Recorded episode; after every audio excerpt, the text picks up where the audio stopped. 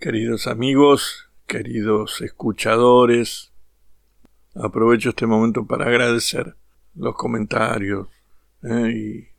y eso es realmente gratificante cuando solo lo que yo quiero es solamente que escuchen algo que a mí me gustó, porque es así. Como decía la anterior eh, grabación sobre Bolaño, la obra entera permanece suspendida sobre los abismos a los que no teme asomarse. Es toda su narrativa y no sólo el secreto del mal, del cual seguiré leyendo otro cuento, la que parece regida por una poética de la inconclusión.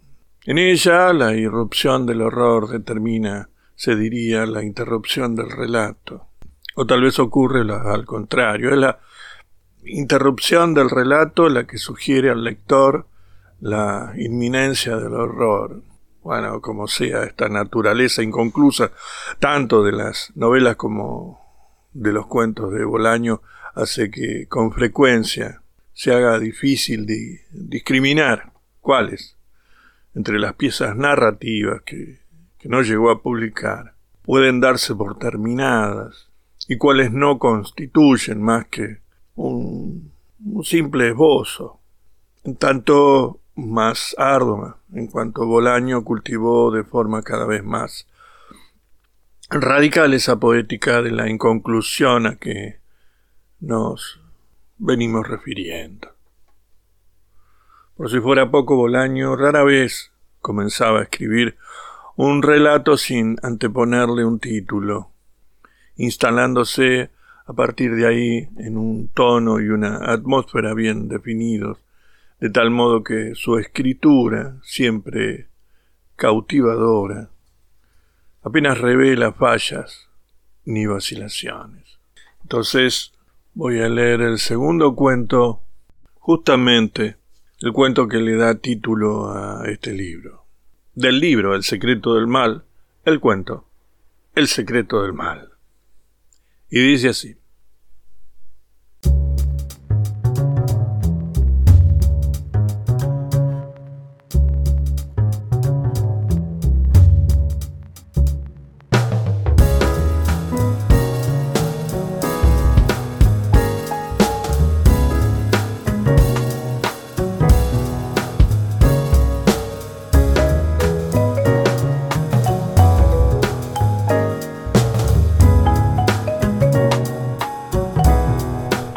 Este cuento es muy simple aunque hubiera podido ser muy complicado. También es un cuento inconcluso porque este tipo de historias no tiene un final.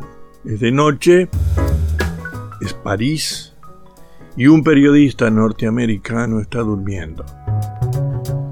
De pronto suena el teléfono y alguien, en un inglés sin acento de ninguna parte, le pregunta por Joe A. Kelso. El periodista responde que es él y luego mira el reloj.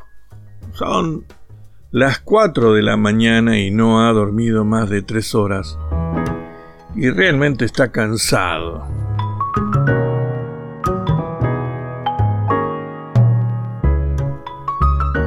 La voz del otro lado del teléfono le dice que tiene que verlo para transmitirle una información.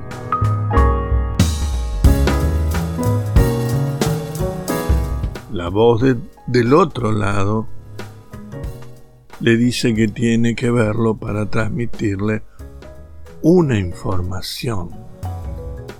El periodista pregunta de qué se trata, como suele suceder con este tipo de llamadas.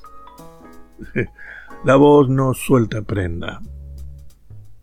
El periodista le pide al menos una pista, la voz en un inglés correctísimo, mucho mejor que el de Kelso, le dice que prefiere verlo personalmente y de inmediato añade, no hay tiempo que perder. ¿En dónde? inquiere Kelso.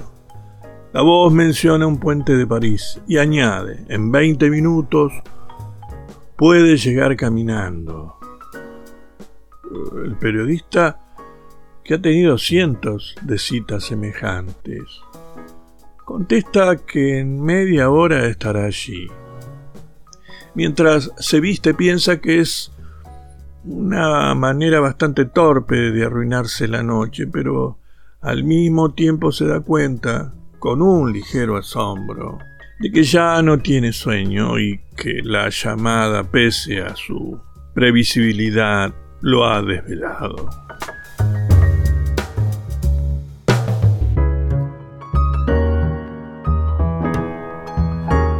Cuando llega al puente, cinco minutos más tarde de lo convenido, solo ve coches. Durante un rato permanece quieto en, en un extremo, esperando, observando detenidamente. Luego cruza el puente, que sigue solitario, y tras aguardar unos minutos en el otro extremo, finalmente vuelve a cruzarlo y decide dar por concluida la noche y volver a casa y dormir.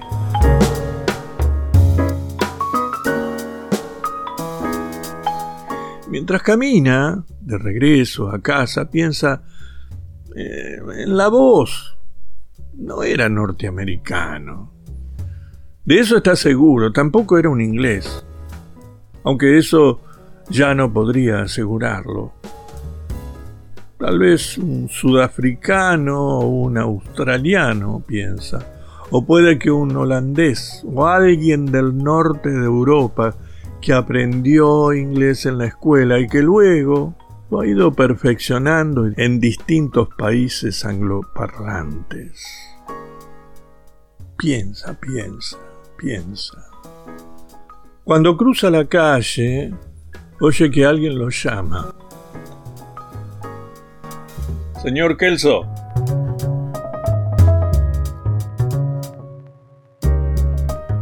De inmediato se da cuenta de que quien lo ha llamado es la persona que lo ha citado en el puente. La voz sale de un zaguán oscuro. Kelso hace la demanda de detenerse, pero la voz lo conmina a seguir caminando. Cuando llega a la siguiente esquina, el periodista se da, se da vuelta y ve que nadie lo sigue. Está tentado a volver sobre sus pasos, pero tras vacilar un instante decide que lo mejor es continuar su, de continuar su camino. No, no tiene que cometer ningún error. De pronto un tipo surge de una boca calle y lo saluda. Kelso devuelve el saludo. El tipo le tiende una mano. Sacha Pinsky, dice.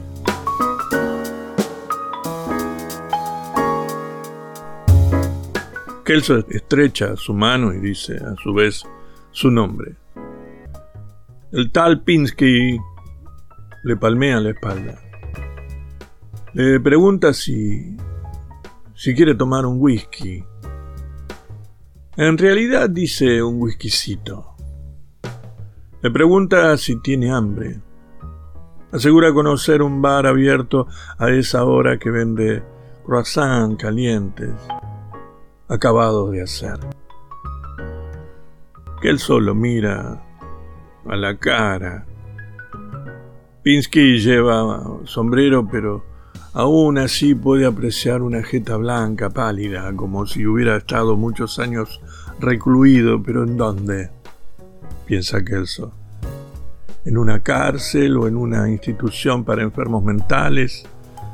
De todas maneras ya es tarde para echarse atrás y los croissants calientes seducen a Kelso. El local se llama Chespine y pese a estar en su barrio, si bien en una calle pequeña y poco frecuentada, es la primera vez que entra y posiblemente la primera vez que lo ve.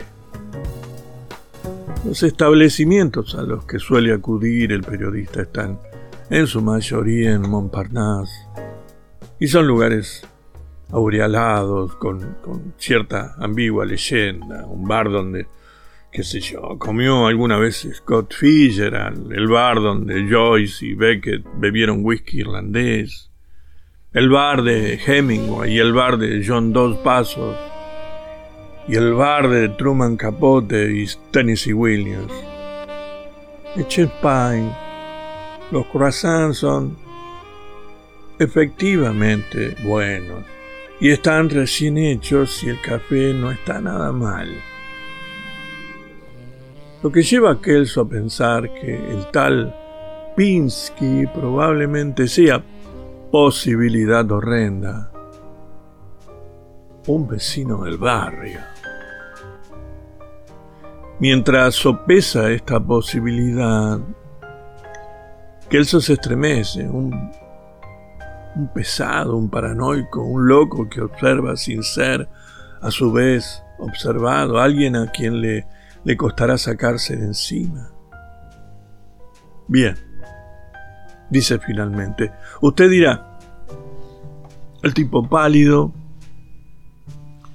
que no come y bebe a sorbitos unas tazas de café, lo mira y sonríe. Su sonrisa es, de alguna manera,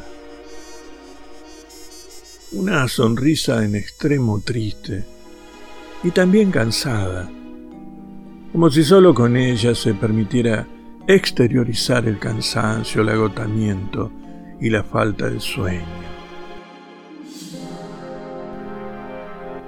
Cuando deja de sonreír, sin embargo, sus facciones